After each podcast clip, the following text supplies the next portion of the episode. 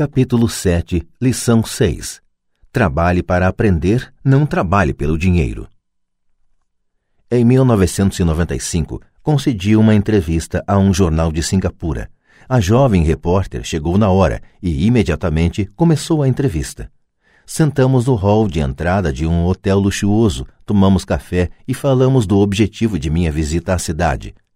Eu devia dividir o palco com Zig Ziglar. Ele falaria de motivação e eu dos segredos dos ricos. Gostaria de ser um dia uma autora de best-sellers, como o senhor, disse ela. Eu já lera alguns de seus artigos de jornal e ficara impressionado. Ela tinha um estilo forte e claro. Seus artigos atraíam o interesse do leitor. A senhora tem ótimo estilo, respondi. O que a impede de alcançar seu sonho? Parece que não consigo ir adiante, ela respondeu calmamente. Todos dizem que meus romances são ótimos, mas não acontece nada, de modo que continuo no jornal. Pelo menos dá para pagar as contas. O senhor teria alguma sugestão? Sim, retruquei animadamente. Um amigo meu tem aqui em Singapura um curso que ensina as pessoas a vender. Ele dá cursos de treinamento em vendas para as principais empresas desta cidade e penso que se a senhora assistisse a um de seus cursos, sua carreira poderia se beneficiar bastante. Ela se espantou.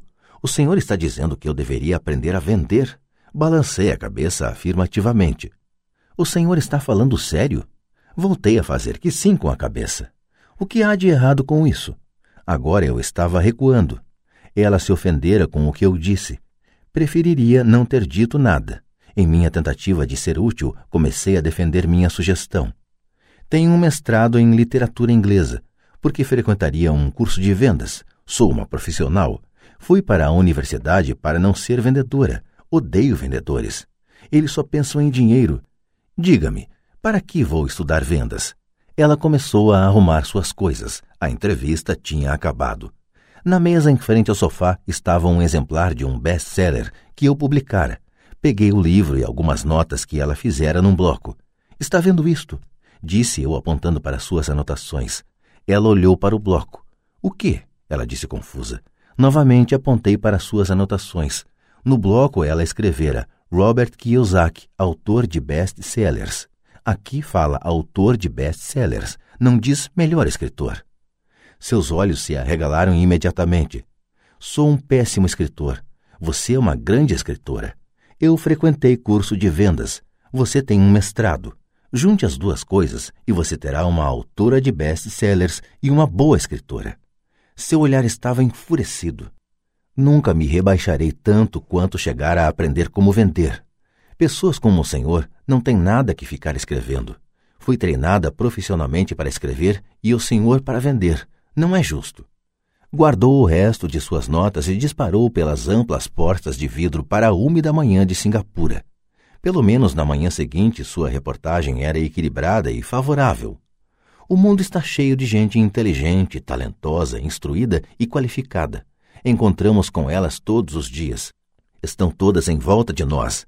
Alguns dias atrás, meu carro estava com problemas. Entrei numa oficina e o jovem mecânico o consertou em alguns minutos. Ele sabia o que estava errado apenas pelo barulho do motor. Fiquei impressionado. A triste verdade é que um grande talento não é suficiente. Sempre fico chocado ao perceber o pouco que ganham as pessoas talentosas. Ouvi outro dia que menos de 5% dos americanos ganham mais de 100 mil dólares ao ano. Já encontrei gente muito instruída, brilhante, que ganha menos de 20 mil dólares ao ano. Um consultor comercial especializado na área médica me dizia que muitos médicos, dentistas e quiropráticos têm dificuldades financeiras. Até então eu pensava que, quando eles se formassem, os dólares choveriam. Foi esse consultor que me disse: eles estão uma habilidade atrás da grande riqueza. O que isso quer dizer é que muitas pessoas precisam apenas aprender e dominar uma habilidade a mais e sua renda aumentará exponencialmente. Já mencionei que a inteligência financeira é uma sinergia entre contabilidade, investimento, marketing e direito. Combine essas quatro habilidades técnicas e ganhar dinheiro com o dinheiro será mais fácil.